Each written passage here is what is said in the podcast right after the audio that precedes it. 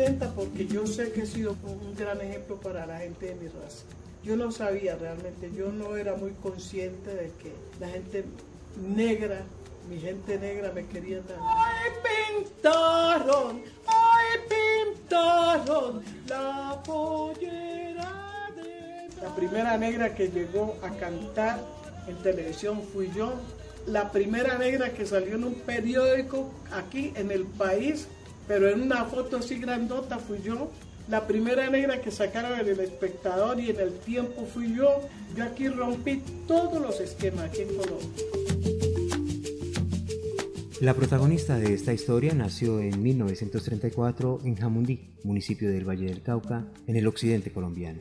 Ella narra su propia historia, la cual se editó a partir de entrevistas publicadas por los siguientes medios de información.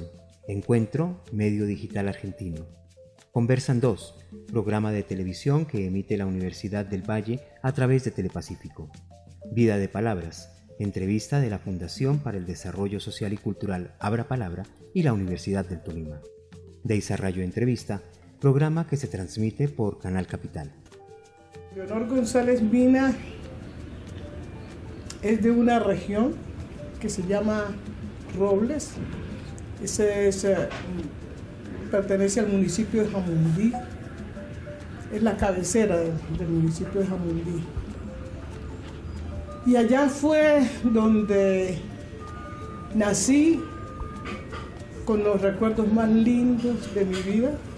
Es un pueblo donde todo el mundo es familia, donde yo, a mí me tocó ver, por ejemplo, que cómo se unían, por ejemplo, para alguien que iba a hacer una casa. Me levanté en el ambiente de fraternidad. Nosotros fuimos bastante en matrimonio y fuera de matrimonio. Mi papá era bastante.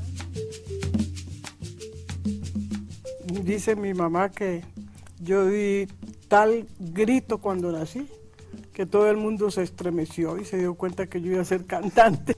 No, la verdad es que yo desde cuando me conozco, siempre, siempre quise cantar. Yo no podía ver un espejo porque yo me mantenía haciendo, cantando, cantando, inventando cosas, mirándome al espejo. No, yo, el alma no me cabía a mí en el cuerpo. Todo el día cantaba. Lo que no me sabía me los inventaba pero yo todo el día cantaba, todo el día hacía escándalo en la casa, pobrecita mi mamá. Éramos ocho hermanos y yo era la, peor, la, la más traviesa, la más... Era cosa inconcebible las cosas que yo hacía. Y yo seguía cantando y subía el volumen y bailaba y no, no, era que no, a mí no me cabía el alma en el cuerpo. Mi mamá cosía, le gustaba mucho coser y yo cantaba una cosa que decía, ay, a mí me da pena. Y decía, en una mesa te puse un ramillete de flores, María, no seas tan ingrata, regálame tus amores. Señor, no puedo darlo, por eso mis precios fijos son 20 pesos. Mi mamá se moría de la furia, se moría de la furia. La etapa escolar.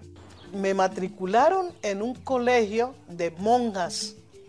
Para mí fue un choque muy profundo.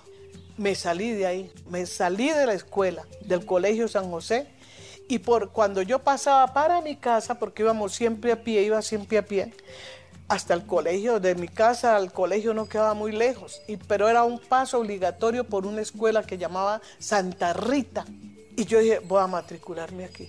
Tomé ese día, tomé la decisión y entré yo sola ahí. Y pregunté que, a la directora, llegué con los, con los libros del, de, de allá de San José. Y me dice, niña, ¿y tú qué quieres? Y le digo, matricularme aquí. Y tu papá y tu mamá saben, ellos no saben. ¿Y por qué te quieren matricular aquí? Porque donde me tienen hay unas viejas faldonas que yo no las quiero. Y ellas tampoco me quieren. Y me dice, te voy a matricular porque me caíste bien. Le digo, además no me dejan cantar y a mí me gusta cantar. Y entonces me dijo, ¿por qué no te cantas una canción? Y entonces canté una canción de Agustín Lara. Granada, tierra soñada por mí. Mi cantar se vuelve gitano cuando es para ti. Mi cantar, flor de melancolía, que yo te vengo a cantar. La voy a matricular. Ya, que y venga. Usted tiene que ir al conservatorio. Yo la voy a llevar al conservatorio. Usted es un jilguero, usted no, usted no puede perder su tiempo. Yo la voy a llevar al conservatorio y me llevó al conservatorio. Pero el que había ahí en el conservatorio era León Valencia, pero no me acuerdo el nombre porque fue tan ingrato conocerlo, porque no me recibió por negra. Me ¿Qué le dijo dijo? que por negra y delante de doña Luisa. Y doña Luisa casi le pega a ese señor. Doña Luisa era blanca. La blanca, rubia, de ojos azules era doña Luisa. Casi le pega a ese señor y yo, yo salí llorando de ahí. Robertulio González Mina comparte recuerdos de la juventud de su hermana. Era una mujer muy inquieta, difícilmente se mantenía en la casa. Mis papás tenían que estar frecuentemente regañándola. No querían que fuera cantante, que se fuera a estudiar y hacer otra cosa distinta de ser cantante, porque siempre había el prejuicio en la casa, se pensaba, sobre todo mi padre y mi madre, que ser músico, ser cantante era una cosa así como cerquita a, la, a esas vidas alegres, ¿no? Entonces había cierta reserva frente a eso. La entendía más mi madre, que se llamaba Leonor también. Ella tal vez como mujer entendía más. Mi papá, yo creo que sí, nunca entendió.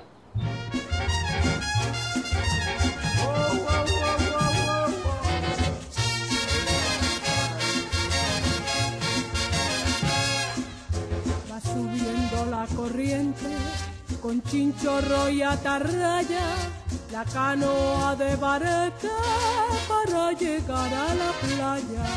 Va subiendo la corriente con chinchorro y atarraya, la canoa de barca. Su experiencia con el violín. Me gustaba el sonido del violín. Mi papá me compró el violín y yo, pues era tal la emoción que tenía que yo no dejaba dormir. Usted sabe lo que es un violín, eh, una persona empírica prácticamente tocando un violín a las 4, 3 de la mañana que me despertaba y yo era Delia esa vaina. Porque yo quería que me sonara como lo- lo- los artistas que, que, lo- que yo había escuchado. No, era un desastre. Mi papá dijo, bueno, así mismo como te he comprado el violín, así mismo lo destrozó y lo rompió. Dijo, yo necesito paz, yo necesito vivir, dormir. Y lo rompió. Pues ahí quedó. Su encuentro con José Aníbal Novoa.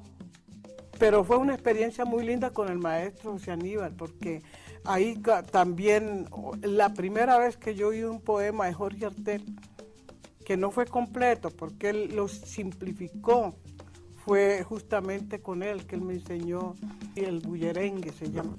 Si yo fuera tambo mi negro, sonara nada más para ti, para ti solita, para ti.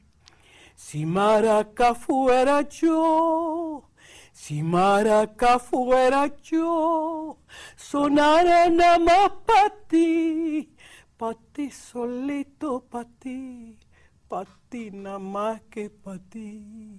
Y si fuera tan bonito, currucu te haría bajito, bajito y bien bajito, pa' que bailaras pa' mí, bajito y bien bajito, pa' que bailaras pa' mí, pa' mí solita, pa' mí, pa' mí nada más que pa' mí. El plan que su familia tenía para ella. tenían que ser o enfermera, porque un hermano iba a ser médico, entonces iba a montar una clínica y yo tenía que ser la enfermera jefe, u odontóloga. Yo no me veía ahí, yo, Dios mío, los pacientes, pobre, ustedes pueden imaginar con una fresa yo dándole a un paciente y cantando, el desastre, total, total, no, no, no, no. Me tocó pelear, eso sí, me tocó pelear para ser lo que soy, no, no podían entender que, que hubiera una cantante en la casa. Había un médico aquí en Cali que llamaba, era apellido Gandelman. Él era como, como alemán, de familia alemana, y era muy amigo de la casa. Y entonces él era de los que más decía que cómo iban a permitir que, que yo fuera cantante, si ser cantante en esa época significaba una cosa supremamente desagradable. No, y además con todos los, los, ah, adjetivos desagradables, ¿no es cierto? Entonces, no, no, no, eso era, iba a ser un escándalo. Cuando yo al fin peleé contra todo el mundo y, y me dediqué a lo que yo quería hacer. Su relación con Manuel Zapata Olivella. Manuel se conocía con un hermano mío que estaba estudiando abogacía en la Libre, en Bogotá. En Bogotá, sí. Y, él veía, él no decía, no comentaba nada, pero él sufría mucho por, la rebeldía mía en la casa. Entonces, mm, él le dijo, le dijo a Manuel que a mí ya me tenían castigada en Robles, porque yo dije que si no me dejaban estudiar música, yo no seguía estudiando. Entonces mi, mi mamá dijo, ah, bueno, y, un hermano, el médico, que era tremendo conmigo, él no podía entender esa profesión, lo que yo quería hacer. Dijo, ah, bueno, pues si no quiere estudiar, eh, seguir, terminar el bachillerato y hacer lo que nosotros queremos, pues se va a cocinar a la casa. Y me tocó, me fui a cocinar a la casa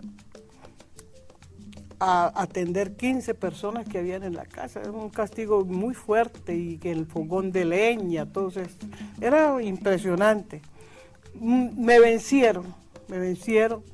Y Raúl, mi hermano, pues le comentó a Manuel que él tenía una hermana que tenía una muy buena voz y que tenía muchas facilidades para el baile. Bueno, le contó todas las locuras que yo hacía y que además había una música muy interesante, ¿no? porque él solamente se hacía cosas del, Atlántico y un poquito de cosas del Pacífico, pero de acá, de donde soy, yo no, no, no había nada. Entonces le dijo que además que lo invitaba a la casa para que conociera la idiosincrasia de esa zona. Entonces Manuel vino, realmente estuvo ahí, quedó, se iba a quedar ocho días y se quedó dos meses allá. Feliz, feliz, estuvo muy feliz. Y entonces me dijo, pues, de que mm, me oyó cantar, me vio haciendo todas las locuras que yo hacía. Entonces me dijo que, que había un viaje para la Unión Soviética y que, que si yo quería ir. Le dije yo, claro, yo sí, y yo sí quiero irme. Entonces, le dije yo, pero si me va a mandar el pasaje, porque me dijo que me mandara el pasaje, le dije yo, si me manda el pasaje, que no, no, que mi familia no se dé cuenta, porque no me van a dejar ir. Entonces lo mandó de una amiga mía aquí en Cali, fui, reclamé el pasaje. A mí me tocaba traer a vender las, el, cultivo del cacao, el cacao acá a Cali y siempre pues me mandaban en el camión con el chofer, que el señor que venía pues a, acompañarme. Y yo pues esa vez ya había sacado mi maleta de la casa con mi ropita. Y después mm, llegué aquí, sí vendí el cacao pero yo le pegué un arañucito a esa plata.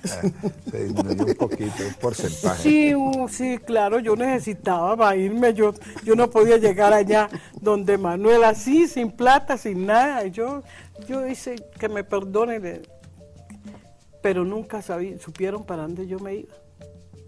Ni mi mamá ni mi papá. Yo les escribí de Alemania que pues porque que me perdonaran, pero que era la única, yo había visto que era la única forma de, de yo cumplir mis sueños. De, de, buscar, de encontrar mis sueños, porque lo que ellos tenían preparado para mí, programado para mí, yo no era la persona adecuada para eso.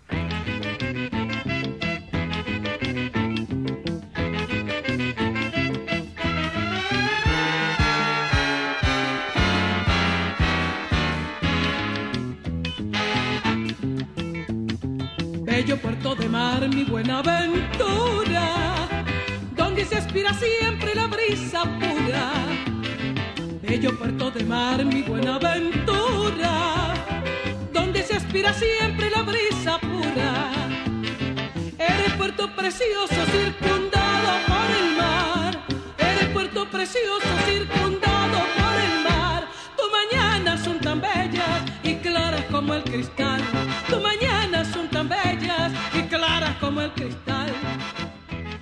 La folclorista e investigadora Edelmira Maza Zapata habla de la Negra Grande de Colombia. Bueno, Leonor tiene una voz maravillosa, tuvo muchas dificultades en sus comienzos. Ella comenzó en el grupo de danzas de, de Elías Zapata Olivella y con Manuel Rico en Europa, pero luego ella ya, ya era bailarina del grupo. El racismo en la vida de Leonor González Mina. Un hermano mío, nosotros aquí en la casa había una biblioteca muy grande. Me hizo leer un libro, La cabaña del tío Tom. Uy, me volví yo racista al contrario. Claro. Odiaba a los, A los blancos. blancos. Odiaba yo a los blancos. Y se me despertó también ese, más todavía ese deseo de ser algo. Porque además tenía un consejo de mi mamá. Mi mamá me decía, porque cuando nosotros llegamos a Cali empezamos realmente a sentir el racismo. A nosotros en el colegio y en la calle nos gritaban cosas. Pero bueno, eso me ayudó. A mí me despertó eso, siendo tan traviesa como era yo, me despertó la travesura, pero por ser algo. Que yo, yo decía, yo tengo que ser, yo voy a ser la negra más importante de aquí de este país. Yo también he sufrido esto de la segregación, pero ya eso tenemos que pensar que eso es un capítulo aparte y que nosotros de ahora en adelante tenemos que pensar es de lo que vamos a seguir haciendo, las cosas positivas. Yo, yo creo que nosotros tenemos que pensar en el perdón. Yo no quiero, la verdad que yo no quiero seguir oyendo que nosotros los negros tenemos que seguir recordando esas cosas. Ya, ya nosotros no estamos tan escondidos.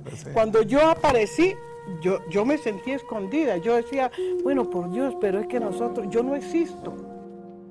Negro,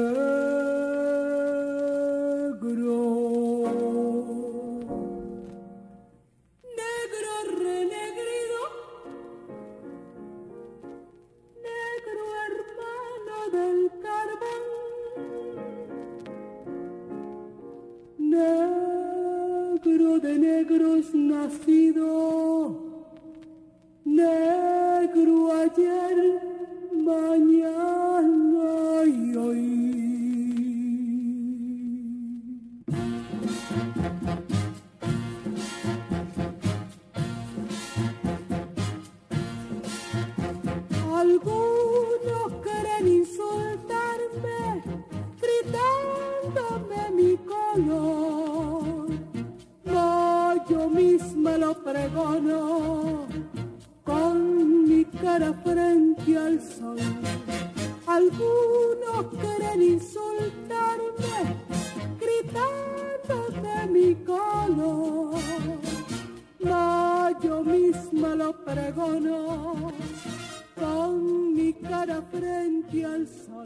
Carlos Alberto Velasco, biógrafo de la Negra Grande de Colombia.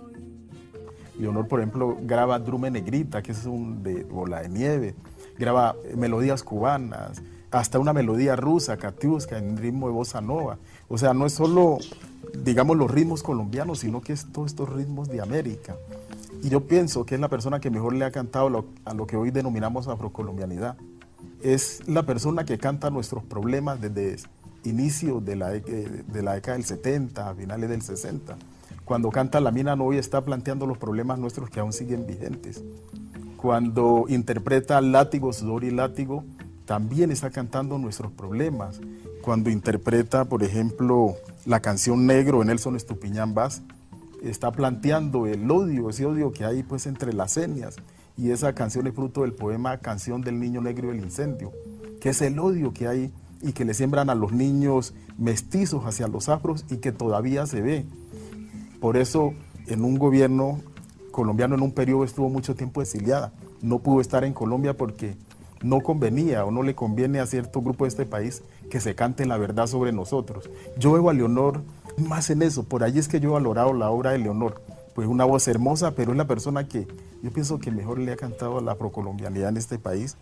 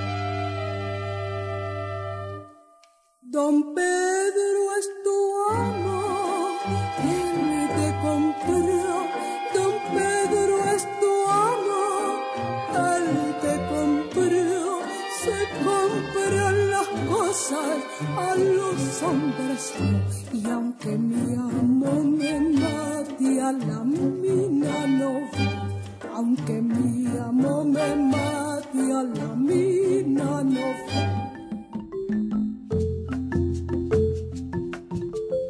Leonor habla de las etapas de su carrera artística. Pues yo como que no creía en lo que era capaz de hacer. Lo primero que hice aquí, que fue cantar con la orquesta sinfónica en esa época, no, primero acompañada del maestro Valdiri, el grupo del maestro Valdiri. Yo estudiaba ahí en el conservatorio, yo estudiaba solfeo y estudiaba teatro. Y el maestro Valdiri dijo, no, yo quiero acompañarla, porque en esa época empezó Fanny Mickey con los festivales, con los festivales de, arte. de Cali, sí. Sí, y creo que fue en el segundo festival de arte que me dijo Fanny, bueno, vas a cantar con el maestro Valdiri. Y todavía no había grabado el primer disco. Entonces yo pues ensayé con él unos temas que me gustaban. Justamente Adiós Canoa, y no me acuerdo como dos o tres temas más, porque era para cantarlo ahí en el teatro. Y gustó mucho. Entonces ya después al, tercer festival me hizo cantar con la Sinfónica. Y fue una prueba muy grande porque ahí fue cuando salí por primera vez que fui a Argentina. Su incursión en Europa. Llegamos a París, nos fuimos en avión y nos alojaron en, en, en varias... Uh, en, en, la, en, la, Sorbona, pero en, las, las, habitaciones. Ahí nos alojaron a todos. ¿Es verdad que te quedaste encerrada en un ascensor? Ay, sí, fue el, el primer día que llegamos. Yo no sabía que había que abrir para que el, el ascensor parara. Y yo llegaba ahí, paraba el ascensor, pero yo no abría.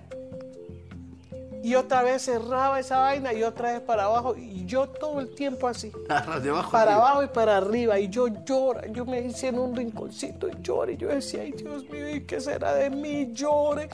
Y lloré y ese ascensor y paraba. Y yo, ¿y qué hago, Dios mío? ¿Y qué hago? ¿Sabe a qué hora me descubrieron a mí ahí? ¿A qué hora? A las 6 de la mañana.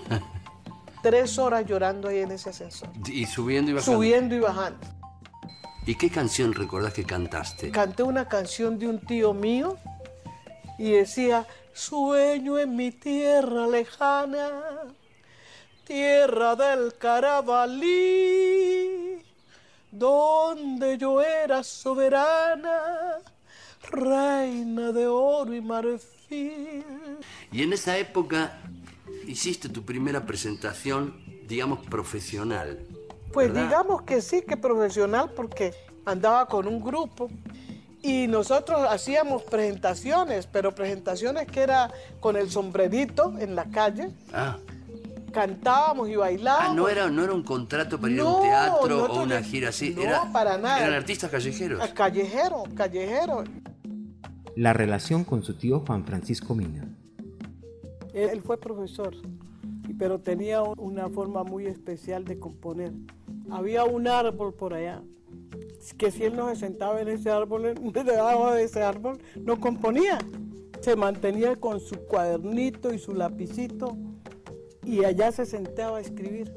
Yo siempre tengo como un cargo de conciencia porque a mi tío yo no le di la dimensión realmente que él tenía.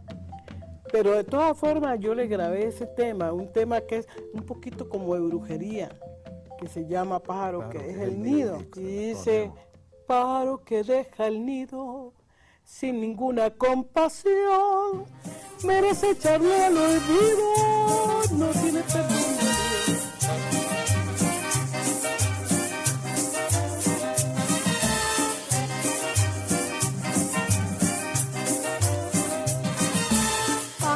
Que deja el nido sin ninguna compasión, merece echarlo al olvido, no tiene de Dios perdón.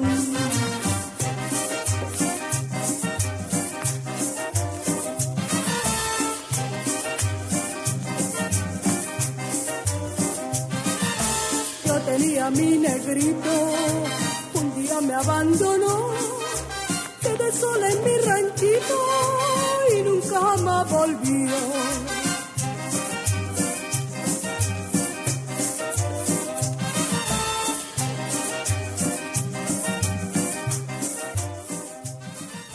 María Mulata, cantante y compositora. Yo creo que toda esa influencia de la negra grande nos ha influenciado sobre todo a las cantantes que hacemos música popular eh, eh, colombiana. Además que fue la primera eh, intérprete que cantó música del Pacífico y por ella pues muchos de los grupos y, yo eh, conocemos ese sonido del, del Pacífico y nos interesamos por él. Pintor nacido en mi tierra, con el pincel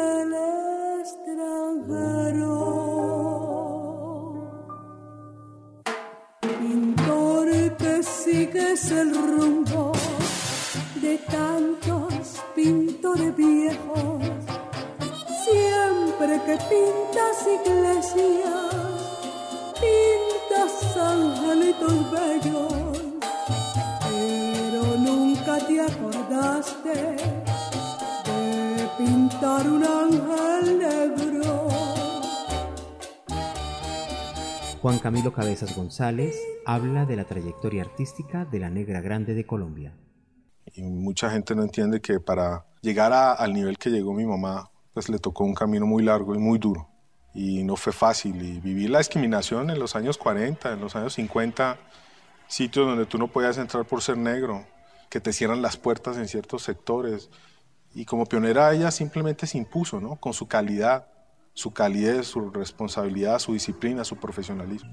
A ella le tocó abrir puertas a, a muchos. Marquitos Micolta, compositor e intérprete de música del Pacífico colombiano. Yo defino a Leonor González Mina como una de las artistas precursoras de la raza negra que dio a conocer eh, y puso muy en alto la música del Pacífico. Porque a través del tiempo ella se ha sostenido y ha irrigado su experiencia obtenida eh, a través de Colombia e internacionalmente, dejando de- muy en alto a Colombia.